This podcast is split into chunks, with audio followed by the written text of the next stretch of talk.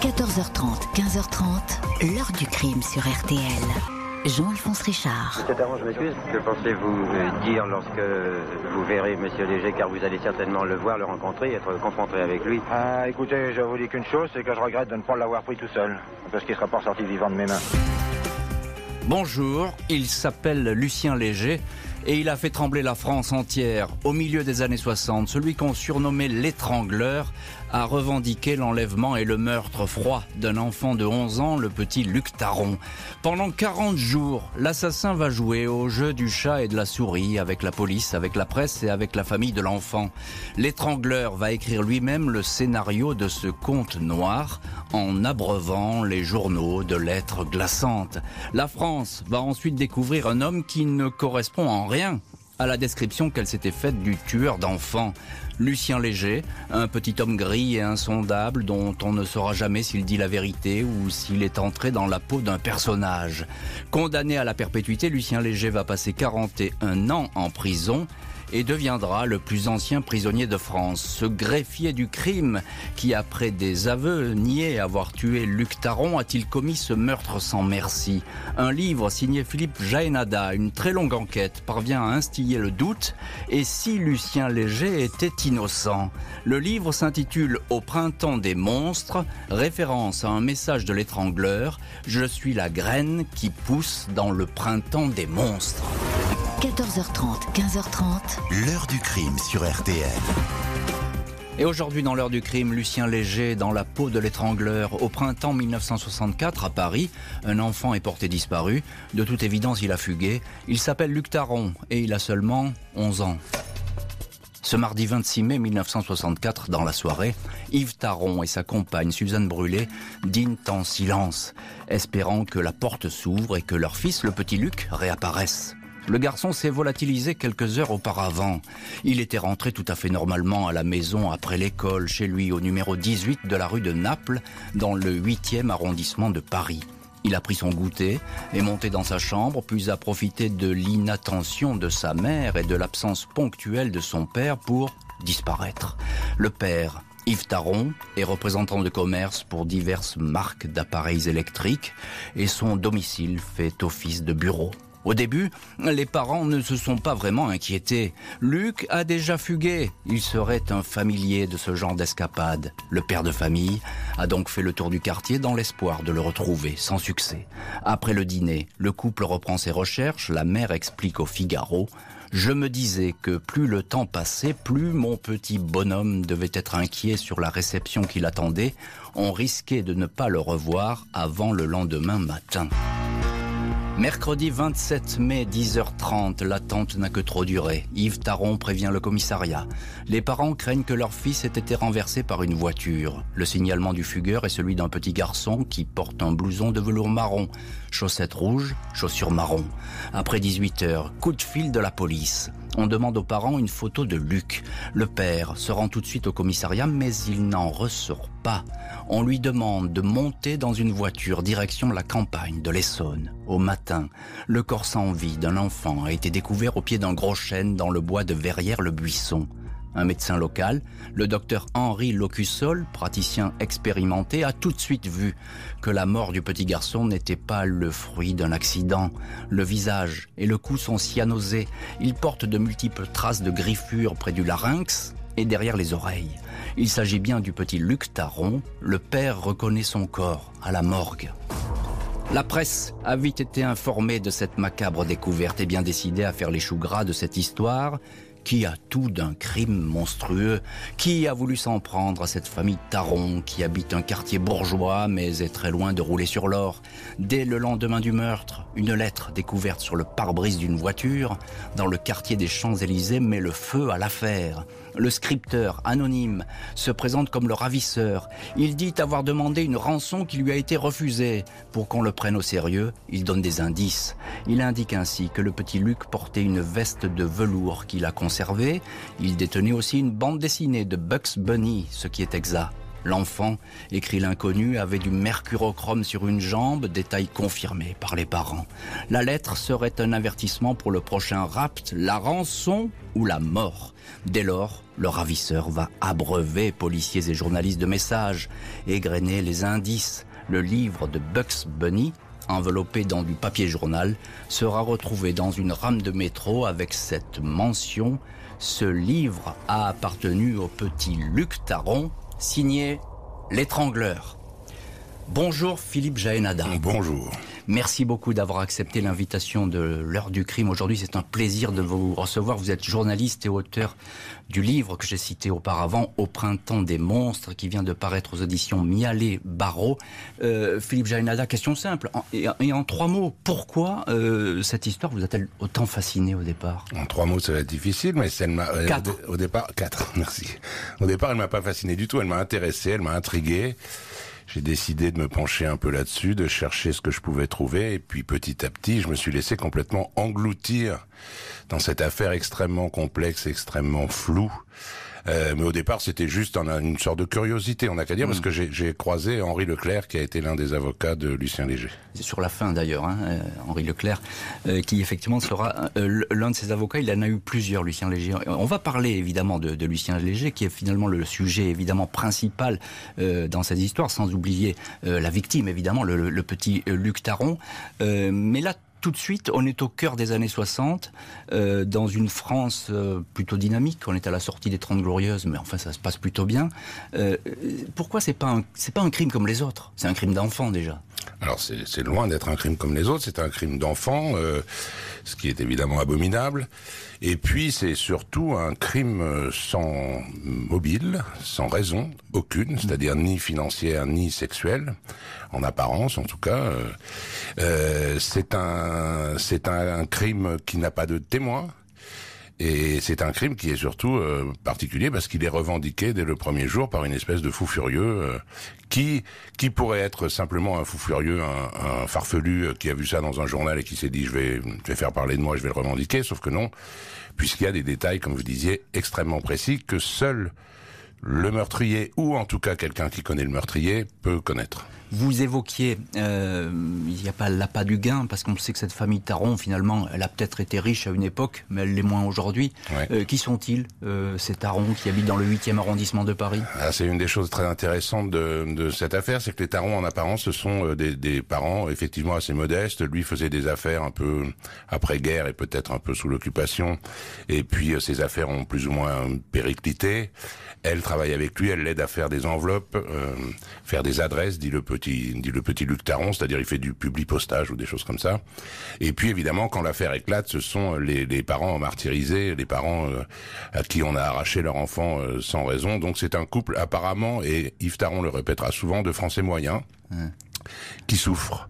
Ça, ce sont les apparences. En réalité, il y a bien des choses derrière les apparences. Ah donc ça c'est plus encore plus mystérieux que ça. Ah ben, Mais effectivement rien n'est simple. Hein. On n'a jamais un homme sans histoire, une famille sans histoire. On le sait, ça, n'existe pas. C'est un cliché journalistique. Euh, voilà, ils ont beaucoup beaucoup d'histoires. Hein, ils ont beaucoup d'histoires dans les placards. Ouais. Le ravisseur, euh, vous l'avez dit, il écrit. Il donne des détails inédits. Euh, on, le suit tout de suite sans euh, se poser des questions. C'est-à-dire qu'il devient immédiatement, j'ai envie de dire, le chef d'orchestre de cette affaire. Oui, c'est-à-dire qu'on est obligé de, lui faire confiance, disons, puisque des détails aussi euh, anodins que ce mercurochrome, ça paraît tout bête, mais enfin, si, ça n'a pas été annoncé, j'ai regardé les dépêches AFP qui en parlent, elles sont postérieures à la première lettre de revendication, donc personne n'avait parlé de mercurochrome. Et donc, effectivement, assez vite, les inspecteurs, les enquêteurs se disent, pardon, les enquêteurs se disent, c'est lui, c'est l'assassin. Le problème, c'est qu'il n'est absolument introuvable. C'est-à-dire qu'ils savent qu'il y a quelqu'un dans Paris qui envoie des lettres anonymes. À l'époque, évidemment, il n'y avait pas l'ADN, il n'y avait pas toutes ces choses-là. Pas le téléphone portable, etc. non, rien. Donc, ils n'avaient absolument aucun moyen de... Euh, ou par exemple, ils ont décidé de surveiller tous les bureaux de poste, de mettre, de mettre des agents cachés pour voir quand ils, qu'ils postaient un ou deux messages par jour. Euh, malheureusement, la presse a sorti l'info, donc évidemment, il a évité les bureaux de poste euh, qui étaient euh, mentionnés dans les journaux. Donc, il y avait a priori aucun moyen et ça a inquiété tout le monde au plus haut niveau politique, hein, aucun moyen d'arrêter euh, ce fou qui menaçait en plus de tuer d'autres enfants. C'est ça, parce que c'est inquiétant, parce qu'il dit euh, c'est un avertissement. Hein J'ai tué une fois, mais je vais peut-être tuer deux fois, trois fois, dix fois, on ne sait pas. Donc là, effectivement, je pense que la, police, à l'époque, euh, qui n'est pas encore la fameuse euh, police judiciaire parisienne, mais très inquiète. Euh, plus plus qu'inquiète, avec ce bémol qu'on se rend vite compte qu'il est un peu cinglé, quoi. C'est-à-dire que tout au début, dans la première lettre de revendication, il dit je vais recommencer, et cette fois, attention, ce sera la rançon ou la mort. Mais ensuite, il se met à débiter des, des, des telles énormités. On comprend que le type est un peu fou et que probablement euh, ce sont des menaces en l'air et qu'il ne tuera jamais personne d'autre, mais en tout cas, il faudrait l'attraper quand même. On, est sûr que le, petit euh, Luc Taron est mort euh, étranglé? Justement, non, c'est une des premières choses qui aurait dû alerter tout le monde, c'est que lui se, se baptise lui-même l'étrangleur, raconte comment il a étranglé l'enfant, le répète, alors que toutes les constatations des médecins légistes euh, prouvent que l'enfant n'a pas été étranglé justement. Donc il se trompe sur un point quand même assez important. Il, a été étouffé, il a, il a été étouffé. Oui, il a été étouffé. Il a probablement été frappé parce qu'il a un gros hématome à la tête. Il a probablement été frappé et ensuite il a été étouffé. Enfin, il est mort étouffé. En tout cas, le visage, c'est abominable hein, de raconter tout ça, mais le visage euh, dans la terre et sans doute pas à l'endroit où on l'a retrouvé. L'étrangleur, comme on le présente et comme il le revendique, va tenir la France en haleine durant de longues semaines. Un jeu de piste qui va finalement mener à un homme discret, totalement insoupçonnable, inconnu de la justice comme de la police. Les policiers chargés des investigations, les commissaires Camard et Sanson, tout comme le juge d'instruction de Versailles, Jean-Claude Seligman, restent pour le moment sur leur faim. Ils ont très peu d'indices et se méfient de ce déferlement de courriers anonymes qui pourrait n'être qu'une diversion. Les enquêteurs s'intéressent ainsi de près aux parents. Logique, ce sont les dernières personnes à avoir vu l'enfant vivant. Yves Taron et Suzanne Brûlé sont interrogés et même placés en garde à vue le mercredi 3 juin, puis relâchés.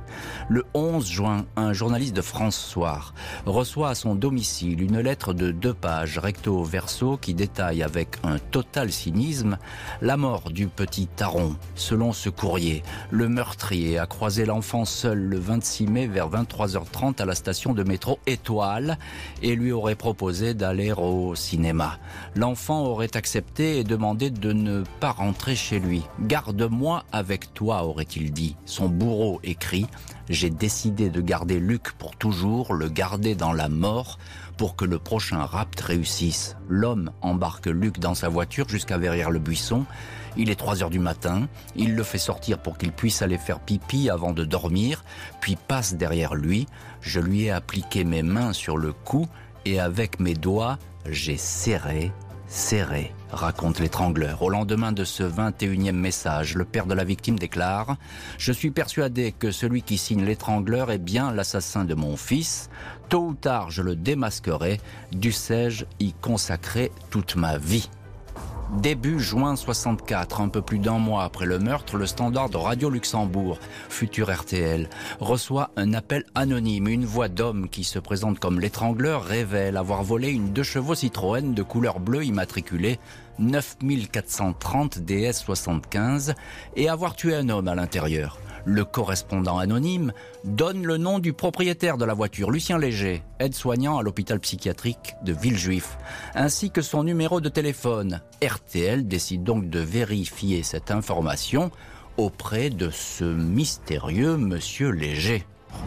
Euh, monsieur, nous venons d'avoir un coup de téléphone anonyme qui nous dit que votre voiture, une deux chevaux... A été volée, elle a été retrouvée hier... Euh, à Viry-Châtillon. Oui, il y avait du sang dedans. Il y en avait même pas mal. Et qui était sec à peu près. Parce que je vous dis, l'étrangleur vient de nous appeler à nous, pour nous le dire. C'est une drôle d'affaire ça. C'est une drôle d'histoire, il a dit qu'il euh, revendiquait le crime qui s'était fait dans votre voiture. Oui, mais je voudrais bien savoir ce que Enfin, n'importe comment, il y a eu quelque chose de, de, de sérieux, parce qu'il y a du sang dedans. La première brigade mobile établit que ce monsieur Léger a bien déclaré le vol de sa voiture 1er juillet. Le 3 juillet, le propriétaire est entendu, on le trouve étrange. Le commissaire Pois Blanc le réentend le lendemain, Léger est confus, vague. Les policiers perquisitionnent son domicile, une chambre au quatrième étage de l'Hôtel de France, au 102 avenue de la Tour Maubourg. À l'intérieur, une collection de journaux sur l'affaire Taron, des exemplaires du Daily Express, des feuilles de papier identiques à celles des messages envoyés aux journaux, des adresses privées de journalistes qui travaillent sur l'affaire. Samedi 4 juillet à 20h, Lucien Léger, 27 ans, est placé en garde à vue. Dimanche 5 à 7h30 du matin, il déclare « C'est moi qui ai écrit les lettres signées l'étrangleur ». Deux heures plus tard, il avoue Je suis l'assassin du petit Luc.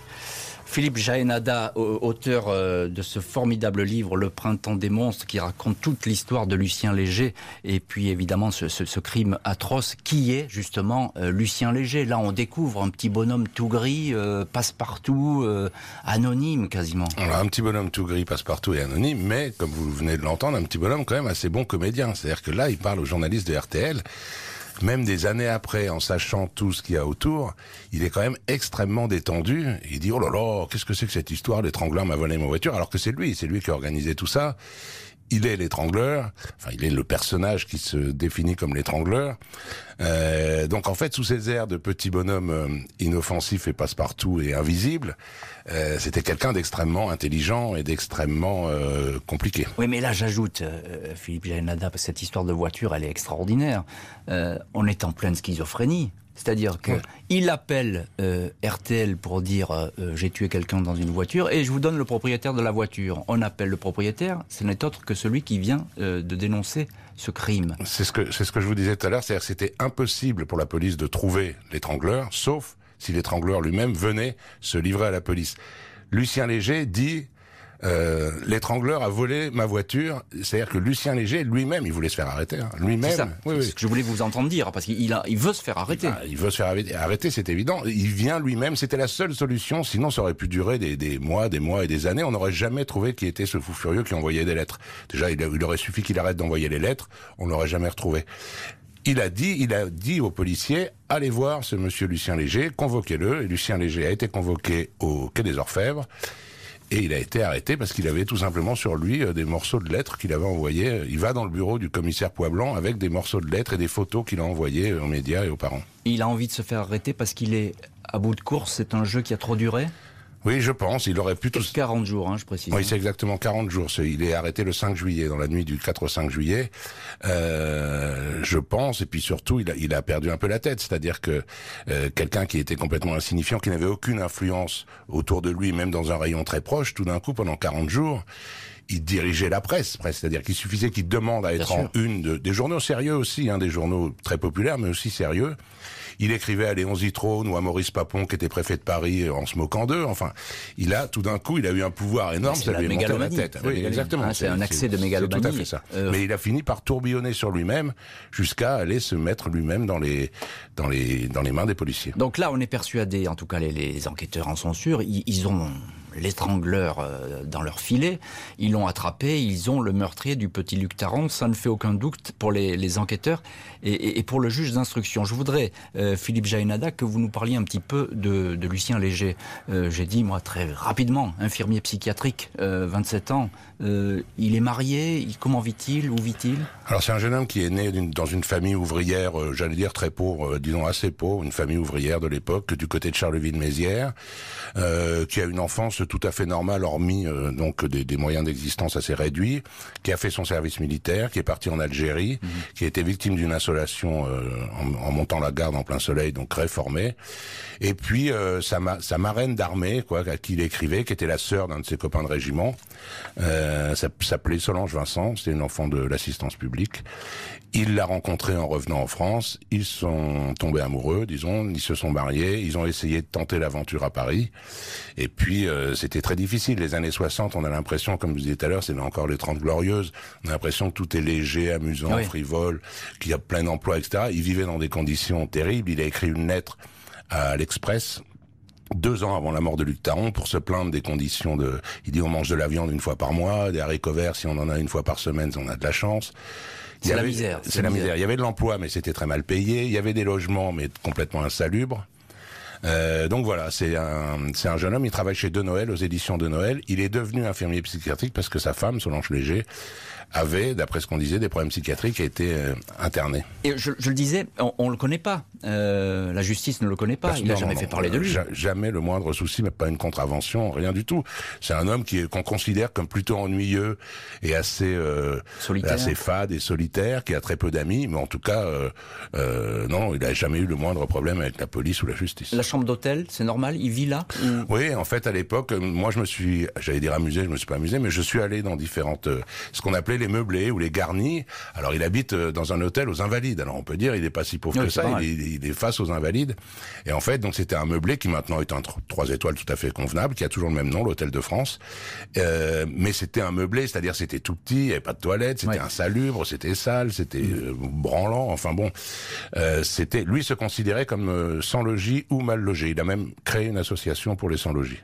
Est-ce qu'il a un lien, euh, ce Lucien Léger, avec la famille Taron? Parce que là, il faut faire un petit pont là-dessus. Il faut faire un petit pont. Une des certitudes, c'est que non, il n'a pas l'ombre d'un lien avec la famille Taron, lui directement en tout cas. Moi, je pense que les ravisseurs, je suis même sûr, les ravisseurs du, du petit Luc, le pauvre, euh, ont des liens avec la famille Taron, mais euh, Lucien Léger, non.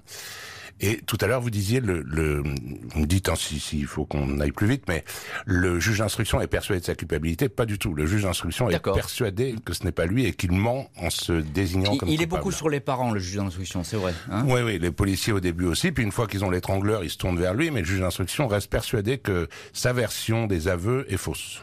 Donc vous faites déjà la distinction entre euh, les ravisseurs et euh, Lucien Léger. Ouais. Hein, pour vous, il y a déjà euh, il y a un doute.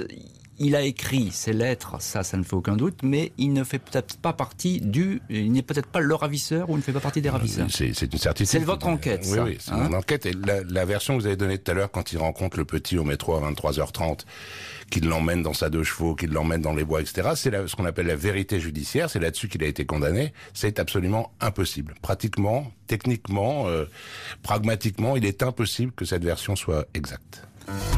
Au soir de ses aveux, vers 20h35, Lucien Léger est conduit à Versailles dans le cabinet du juge Seligman.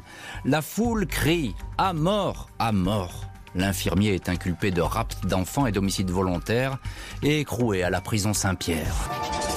Le jeudi 9 juillet 1964 à 15h45, Lucien Léger apparaît menotté à l'entrée du palais de justice de Versailles, accompagné des policiers et de l'un de ses avocats, le célèbre Maurice Garçon, pour une longue journée d'interrogatoire. L'homme présente un gabarit plutôt fluet, cheveux bruns et sourcils très épais. Il porte le même chandail beige que le jour de son arrestation. Malgré les flashs des photographes et la bousculade, il ne bronche pas et avance d'un pas calme, léger et confronté au père de l'enfant. Ce face-à-face ne dure que quelques minutes alors que l'audition de l'intéressé, elle, va s'éterniser. Maître Vizavona, avocat de la famille Taron, décrit un homme décontracté, calme et pas du tout ému. Une reconstitution est programmée à 23h35. Lucien Léger arrive sous bonne escorte au bois de Verrières. Deux compagnies de CRS cernent les lieux. Les journalistes et une foule de curieux réclament sa mort. Des projecteurs éclairent l'emplacement où le corps a été retrouvé. Un mannequin symbolise le petit Luc Taron. C'est trop horrible, je ne me souviens pas. Je me souviens de rien, dit-il. Un policier fait les gestes à sa place à minuit 30. Il s'enferme dans un mutisme total. Tout un collège d'experts sont chargés d'examiner Lucien Léger au cours de l'instruction. Trois psychiatres, un psychologue, un médecin légiste et trois graphologues. Le docteur Lafont, auteur du premier rapport médico-psychologique de l'intéressé, décrit un personnage rongé par l'insatisfaction, quelqu'un qui a souffert de son milieu social pauvre, voire même misérable, entre un père très en retrait que ses voisins surnomment le niais, et une mère exubérante. L'expert analyse le crime comme une tentative de revalorisation, un besoin de publicité.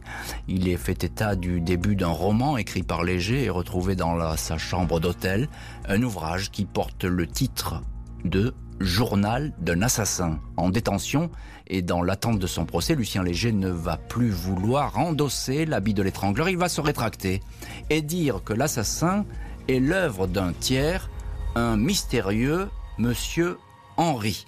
Alors, euh, Philippe Jaénada, auteur du livre, je le, rappelle, Le printemps des monstres chez Mialet Barreau, qui raconte toute cette histoire de Lucien Léger et, du petit euh, Luc Taron. Nous ne sommes pas encore au, au procès. Que penser de ces aveux euh, qui, qui sont faits à l'issue de la garde à vue, garde à vue, pardon? La garde à c'est un joli. Et la garde à oui, c'est vous voyez, un lapsus intéressant. Ouais. C'est-à-dire qu'évidemment, quand il fait ses aveux le jour de son arrestation, tout le monde y croit, c'est normal.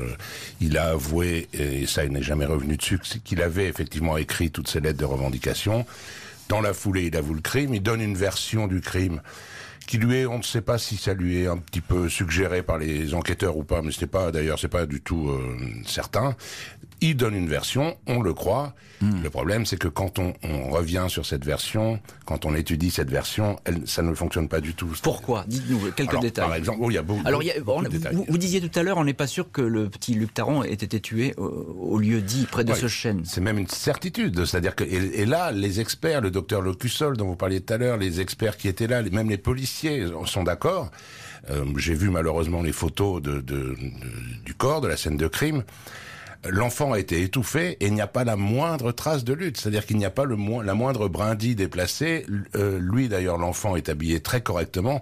On peut, il faut. mais Philippe Jaénada, je vous interromps parce que euh, un enfant de 11 ans et quelqu'un de 27 ans, on peut très bien supposer qu'il soit passé derrière lui et comme il comme il a pu l'écrire. Ah, S'il avait été étranglé, oui, mais il n'y a, pas, forcément de trace de lutte. Il n'a pas été étranglé. Eh non, il n'y a pas de trace. Il y a une petite marque sur le cou, mais qui est une marque de quelqu'un qui tient pour appuyer la tête.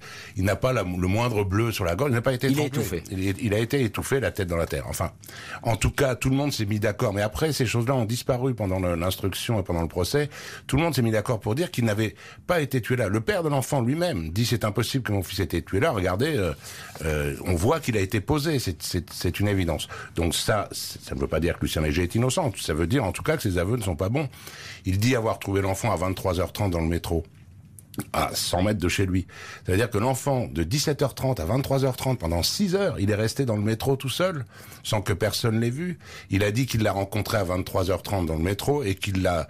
Euh, ils sont entrés dans le bois à 3h30 du matin. Ça fait pendant 4 heures pour aller en deux chevaux de Paris à 15 km de là. C'est complètement impossible. Lucien Léger a décrit un chemin qui l'aurait emmené euh, au bord de l'Atlantique. Il a roulé pendant 4 heures avec ses deux chevaux.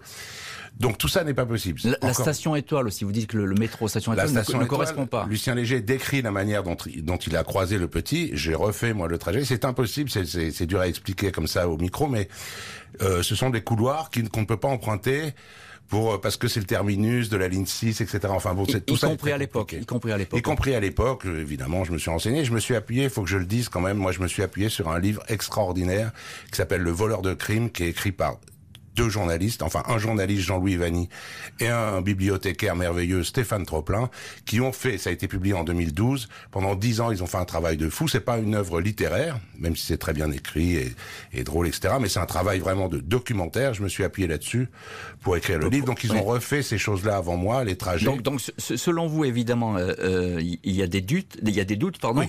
Euh, les journaux disent qu'après cette première reconstitution, quand il est monté dans le panier à salade, il souriait.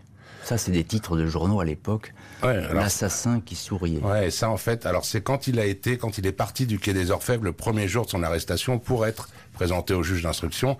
Et c'est pas que les journaux le disent. J'ai vu moi les images. Il sourit. Il est dans la voiture. Il sourit. Il s'excuse parce qu'il est mal rasé, parce qu'il vient de passer la nuit en garde à vue. Il fait un geste. Il fait désolé. Il sourit. C'est atroce à voir. Sauf que, donc évidemment, on se dit mais qui est ce type quoi? Sauf qu'il vient de dire à la caméra, il croyait qu'il y avait un micro, il vient de dire c'est pas moi, je suis pas l'étrangleur, j'ai écrit des messages, j'ai pas tué cet enfant, c'était une mauvaise blague. On l'a pas entendu, le micro était coupé, et là, il rentre dans la voiture, il sourit. Lucien Léger, coupable ou pas coupable? Au juré bientôt de le dire. L'accusé va jouer sa tête lors d'un procès à grand spectacle et au cours duquel il va montrer le plus déroutant des visages. Ce 3 mai 1966, Lucien Léger Petit homme frêle, aux épaules tombantes, qui ressemble un peu à Charles Aznavour, comme l'écrit le journal L'Aurore, léger et debout dans le box des accusés de la cour d'assises de la Seine-et-Oise à Versailles. Pendant les quatre jours et demi d'audience, Léger, cravate rouge, ne peut que répéter ce qu'il n'a cessé de dire au juge d'instruction. Il n'a pas tué Luc Taron. Il a simplement écrit les 56 messages de l'étrangleur pour détourner l'attention et protéger le coupable, un ami, un certain Henri. C'est cet homme, dont il refuse de décliner l'identité, qui est derrière ce crime atroce. C'est ce fameux Henri qui lui aurait confié cette phrase en parlant de la mort de l'enfant. Je sentais son cœur battre contre ses carotides, phrase qui fait frémir la salle d'assises. Les experts psychiatres disent n'avoir pas trouvé chez Léger de signes de démence. Le professeur Heyer affirme Léger n'est pas un mythomane, il ne croit pas aux fables qu'il invente, mais c'est un menteur. Il est conscient de ce qu'il a fait, mais j'espère qu'on ne le condamnera pas à mort, car il y a chez lui une légère atténuation de la responsabilité en raison de son milieu social d'origine. Une brèche s'ouvre alors devant l'avocat de l'accusé, maître Alberno, farouche opposant à la peine de mort, même si le ténor du barreau avoue son impuissance. J'ai l'impression d'être inutile pour la première fois de ma carrière, dit-il. Je cherche l'homme, mais il se cache toujours derrière le personnage. Lucien Léger va promettre de révéler qui est le mystérieux Henri, mais il ne le fera pas. Après 2h10 à peine de délibération, il échappe à la peine capitale. Ce sera la perpétuité. L'accusé éclate alors de rire. Philippe Jaénada, qui a fait une longue enquête sur Lucien Léger et l'affaire du petit Luc Taron, ça rime à quoi Ce rire, il signifie quoi? Alors ce rire signifie, euh, c'est ce qui suit ce rire surtout qui est incroyable, c'est-à-dire qu'une fois que le verdict est tombé, alors que le juge lui demande depuis des heures de dire la vérité, de dire le nom de cette personne et qu'ensuite il sera trop tard, mais là il attend que le verdict soit tombé et il dit, eh bien voilà, vous venez de commettre une erreur judiciaire et je vais vous le prouver. Le coupable s'appelle Georges-Henri Molinaro. Euh, Monsieur Taron le connaît bien. Monsieur Taron d'ailleurs va me suivre en prison dans pas longtemps puisqu'il est responsable, etc., etc. Sauf que c'est trop tard, le verdict est tombé, c'est trop tard, mais les policiers, quand même, le juge tout de suite ordonne un complément d'enquête, les policiers ah, quand même, quand même ah bah oui, oui, oui. C'est ce qu'il fera dire à Lucien Léger, c'était bien la preuve qu'on m'a qu'on m'a condamné sans conviction, puisqu'il suffit que je donne un nom, tout le monde se lance. Il, il, a un peu cherché entre nous. Oui, hein. il l'a cherché, il l'a cherché. Pas de ça, pas de souci là-dessus. Le problème pour Lucien Léger, c'est qu'on ne retrouvera jamais ce Georges-Henri Molinaro, on ne sait même pas s'il a existé, on a même l'impression qu'il n'a pas existé puisqu'on l'a cherché, on ne l'a pas trouvé.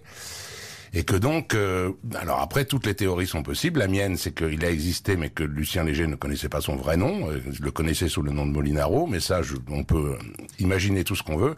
En tout cas, on ne trouvera jamais cet homme. Et pendant plus de 40 ans, Lucien Léger va dire, il existe, il existe, je vous jure, il existe. Et plus personne n'écoutera Lucien Léger, qui l'a dit trop tard, qui l'a dit après le verdict et qui est parti en prison pour le reste de ses jours ou presque. Alors, à supposer qu'il ait suivi les directives de ce fameux et introuvable Molinaro, euh, pourquoi Léger aurait-il fait ça? Euh, faire en gros le, le, le, le, petit scripteur du crime. Pourquoi aurait-il suivi aveuglément ce, ce, Molinaro qui lui aurait demandé de raconter ce crime? Ben, Là, on n'a que la version de Lucien Léger qui est sujette à caution parce que Lucien Léger a quelques qualités mais aussi quelques défauts? Et en, en l'occurrence, l'un de ses défauts, c'est qu'il ment beaucoup et dans ses dans ces différentes versions qui se sont un peu enrichies au fil des années, on sait qu'il a menti. Les raisons pour lesquelles il ment sont difficiles à, à définir, mais il a menti. Et en tout cas, sa version, c'est que voilà, c'était son ami qui connaissait la famille Taron, qu'il a enlevé le petit parce que le père Taron devait, ça c'est ce que dit Lucien Léger, hein, que moi je, je, ne sais pas, je n'étais pas là,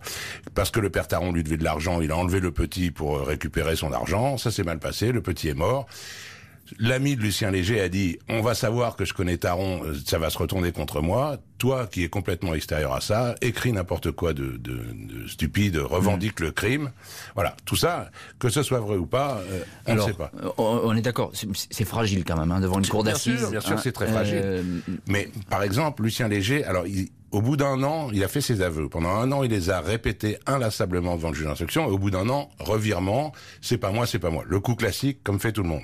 Sauf que Lucien Léger, toute sa vie, a dit, euh, j'ai dès le premier jour, je n'ai jamais avoué en fait, dès le premier jour aux enquêteurs, j'ai vu mon avocat le matin où on m'a arrêté, je lui ai dit, c'est pas moi. Tout le monde a dit que c'était faux. Maurice Garçon, plus grand avocat du XXe siècle, l'avocat de Lucien Léger, mm. a dit c'est faux, c'est faux. Euh, il vient seulement de me dire un an après que moi j'ai retrouvé dans les archives de Maurice Garçon une lettre où il écrit à Lucien Léger quand vous m'avez dit que vous étiez innocent le jour où nous nous sommes rencontrés. Donc c'était vrai, c'est-à-dire que depuis le premier jour, Lucien Léger a dit à son avocat je n'ai rien à voir là-dedans, je n'ai pas tué cet enfant. Son avocat lui a dit vous êtes fou, si vous faites ça, vous allez être condamné à mort, personne ne va vous croire, faites-moi confiance, dites que c'est vous et je vous ferai passer pour irresponsable, vous irez en hôpital psychiatrique. Pendant un an, il a suivi son avocat et finalement se rendant compte que ça ne marchait pas, puisque les experts psychiatres, psychiatres pardon, ont dit il n'est pas fou, il l'a, il a reviré, il est revenu sur ses hmm. aveux.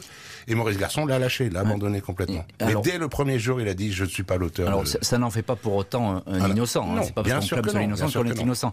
Mais on n'est pas là pour juger. On pose juste les éléments du, de, de, votre enquête qui est fort intéressante et, et, et complexe euh, autour de, de ce personnage.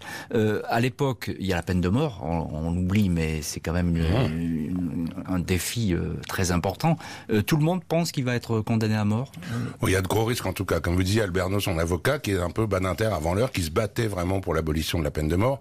La seule chose qui comptait pour lui, c'était qu'il évite la peine de mort. Et d'ailleurs, Alberno au procès a dit, Lucien Léger disait je suis innocent, je suis innocent. Alberno disait ne l'écoutez pas, n'écoutez pas mon client, il est coupable, mais c'est un irresponsable. Et donc Alberno a, réussi, ça a marché. Il a été condamné à perpétuité sans peine de mort. Lucien Léger rejoint donc la nuit carcérale pour de longues années.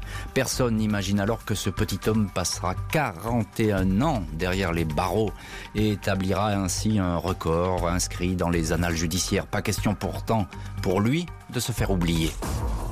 Deux requêtes en révision, trois recours en grâce et 14 demandes de libération conditionnelle formulées pendant une quarantaine d'années par les avocats successifs de Lucien Léger. Autant de démarches vouées à l'échec. Personne ne veut prendre la responsabilité de libérer un homme qui a effrayé la France dont le seul nom rime avec l'horreur. Libérable dès l'année 1979, Lucien Léger ne sort de prison que le 3 octobre 2005 à l'âge de 68 ans. Je n'ai jamais été coupé du monde complètement. C'est pour ça que je dis toujours je sors comme je suis entré j'ai fait en, sorte de, en permanence, me tenir au courant de tout ce qui se passait. Je savais qu'un jour, peut-être, je l'aurais cette liberté. Malgré les aînés, L'intéressé ne semble n'avoir rien perdu de sa détermination. Je suis innocent, répète-t-il. Un ami boulanger à la retraite, Lucien Bernhardt, visiteur de prison assidu, lui offre le gîte et le couvert. Léger fait des colis pour la Croix-Rouge. L'année suivante, il décide de porter plainte contre l'État français devant la Cour européenne des droits de l'homme. Il dénonce un maintien en détention injustifié, mais il est débouté. Lucien Léger fait appel de la décision le 30 avril 2008. Il se présente en devant la Cour européenne. Cette fois, le dossier est mis en délibéré. Léger ne connaîtra jamais le jugement de la Cour européenne. On découvre son corps sans vie le 18 juillet dans l'appartement qu'il occupait à Lens dans l'Aisne. Une mort naturelle. Celui qui signait l'étrangleur avait 71 ans, sans enfant, ni héritier. Il laisse derrière lui 56 lettres tout aussi glaciales qu'énigmatiques, versées depuis longtemps dans le grand livre de l'histoire du crime. Philippe Jayanada, auteur du livre Le printemps des monstres chez Mialet Barreau et qui raconte toute cette histoire de Lucien Léger, un livre tout à fait passionnant. Euh, je vais faire un petit cliché journalistique. Il est parti avec tous ses secrets euh, dans la tombe, euh, Lucien Léger. Oui, on peut dire ça comme ça. Il est parti en tout cas avec beaucoup de secrets. On ne sait pas exactement combien et lesquels, mais on ne pourra pas, on ne pourra pas. Et même Stéphane Troplin, dont je parlais tout à l'heure, qui était son mmh. dernier ami, l'a regardé dans les yeux, lui a dit "Dis-moi la vérité maintenant." Et Lucien Léger lui a dit tout ce que je peux te dire, c'est que je n'ai pas tué cet enfant, mais il, restait enfermé dans, des, dans cette histoire, ce scénario qu'il avait construit au fil des années, qui est parfois complètement absurde. C'est étonnant, hein. on n'arrive pas à décrypter euh, des années après, même après sa mort, ce, ce, ce personnage. Hein. On a l'impression qu'il y, y, a deux personnes en lui qui l'habitent en, en permanence. Oui, oui, je pense que quand même une bonne partie de ce qu'il a dit est exact. Hein. Je pense qu'il a voulu, c'était apparemment un homme de, de, dont la parole était très importante pour lui, de tenir sa parole. Je pense qu'effectivement, il a voulu aider quelqu'un et qu'ensuite il s'est enfermé dans son système et qu'il n'en est jamais sorti. Mais si Lucien Léger, en 1981, avait dit « je suis l'assassin », il sortait tout de suite. quoi. Pourquoi on a, on a justement, alors on y vient à cette, ce record, il est le recordman de la détention.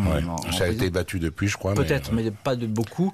En tout cas, pendant les années c'était lui. Euh, pourquoi euh, la justice a systématiquement euh, refusé de... Alors c'est incroyable, c'est pour deux raisons qui sont aussi absurdes l'une que l'autre. La première raison, c'est que le père Yves Taron, comme on l'a entendu tout à l'heure, a dit s'il sort, je le tue. Donc on disait, bah on va le laisser en prison, c'est pour le protéger, c'est pour son bien, mais l'État est censé protéger ses citoyens, donc il aurait dû sortir. Et la deuxième raison est encore pire, c'est qu'on disait, il continue à clamer son innocence, il refuse d'admettre son crime, ça veut dire qu'il n'en a pas, il n'a pas conscience de la gravité de ce qu'il a fait, donc il est dangereux. Hmm. Et une avocate qui, qui s'appelle euh, Adeline Pichard, maître Adeline Pichard, disait, c'est interdire à qui que ce soit de clamer son innocence, puisqu'on dit, on ne le laisse pas sortir parce qu'il dit qu'il est innocent, donc il n'a pas réalisé qu'il a tué un enfant, c'est fou. Alors gardons-le en prison, c'est un monstre. C'est complètement absurde, c'est un raisonnement euh, parce, parce qu'il est la, il est la représentation parfaite du diable, hein, il faut le dire, euh, au milieu des années 60. Euh, et puis ça va perdurer. Hein. C'est un cas d'espèce. Lucien Léger, aujourd'hui, c'est toujours le visage du diable, hein, souvent. La représentation parfaite et simplette euh, du, du, du, diable, on dirait une petite figurine en plastique pour faire peur aux enfants, alors que les vrais monstres, d'où le titre du livre, les vrais monstres sont partout autour de lui, mais bien dissimulés. Qu'est-ce qui, qu'est-ce qui reste aujourd'hui de cette, de cette affaire euh, sur le plan euh, judiciaire? Est-ce que, est-ce que l'enquête pourrait rebondir? Est-ce qu'il pourrait y avoir des, éléments qui pourraient ressurgir? Ou bien alors on est dans le fantasme de Lucien Léger qui s'est construit un personnage euh, en théorie, l'enquête pourrait rebondir, hein, parce qu'elle a été euh, mal faite, mais avec des excuses de il fallait il fallait réagir sur le coup. Mais en 74, il y a eu une contre-enquête pour euh, euh, évoquer une éventuelle révision qui là a été extrêmement mal faite, bâclée et même trichée, on peut dire. Donc elle pourrait en théorie, sauf qu'on sait très bien, on connaît comment fonctionne la vieille dame. L'affaire Seznec n'a toujours pas été. Et, et, je crains qu'elle ne le soit jamais. Qu'elle soit jamais. Donc Lucien Léger peut toujours courir, quoi. Je crois. D'autant plus qu'il n'y a pas de descendance de Lucien Léger. Il n'y a personne qui peut porter finalement sa mémoire ou essayer de... Il a des neveux, des nièces, mais il n'a pas de, descendance directe, il n'a jamais eu d'enfant. Qu'est devenue la, famille Taron, la, famille du petit Luc Taron? Alors, euh, Yves Taron est décédé en 2001, je crois. C'est pour ça que Lucien Léger a pu sortir, entre autres, après quelques quatre ans plus tard. Parce que le père s'opposait toujours. Ben non, le père disait je le tue, euh, ne laissez pas sortir parce que je le tue. Ah oui, oui, jusqu'à la fin de sa vie, il a dit qu'il le tuait. Et donc voilà. Euh, euh, la famille Taron n'a pas eu d'autres enfants que le petit euh, Luc. Et encore une fois, je veux pas qu'on pense, c'est pas parce que je défends Lucien Léger que je ne pense pas à cet enfant qui est mort à 11 ans dans des conditions absolument atroces. C'est le personnage euh, principal, j'ai envie de dire la victime, c'est toujours le personnage principal. Voilà, mais sauf que cet enfant a été tué par quelqu'un et moi, je pense que ce n'était pas Lucien Léger. Qu'est-ce qui vous a marqué euh, Vous avez passé quatre ans à enquêter, Philippe Jaénada. Qu'est-ce qui vous a marqué le plus euh, dans, cette enquête, dans cette démarche, dans cette histoire? C'est ce qu'il y a au-delà des apparences, c'est-à-dire cette histoire qui paraissait très simple. Moi, j'ai été très surpris quand j'ai commencé à en parler autour de moi il y a quatre ans, donc euh, de l'unanimité sur la, culpabilité de Lucien Léger. Personne, à part les deux qui ont écrit le livre, personne ne mettait en doute sa culpabilité. Et en fait, quand on gratte, si on prend le temps, c'est un luxe d'avoir du temps. Hein. J'ai bien conscience que les policiers, les juges d'instruction et les journalistes de l'époque n'ont pas eu ce temps. Quand on gratte, on découvre que tout ce qu'on croyait s'effrite et qu'il y a une autre vérité derrière à la recherche de l'autre vérité. Merci beaucoup euh, Philippe Jaénada d'avoir été invité. L'invité aujourd'hui de l'heure du crime, je rappelle le titre de votre livre Au printemps des monstres qui vient de paraître chez Maillet Barreau. C'est une lecture absolument indispensable. Merci à l'équipe de l'émission Justine Vignot, Marie Bossard à la préparation, puis Boris Pirdu à la réalisation. L'heure du crime, présenté par Jean-Alphonse Richard sur RTL.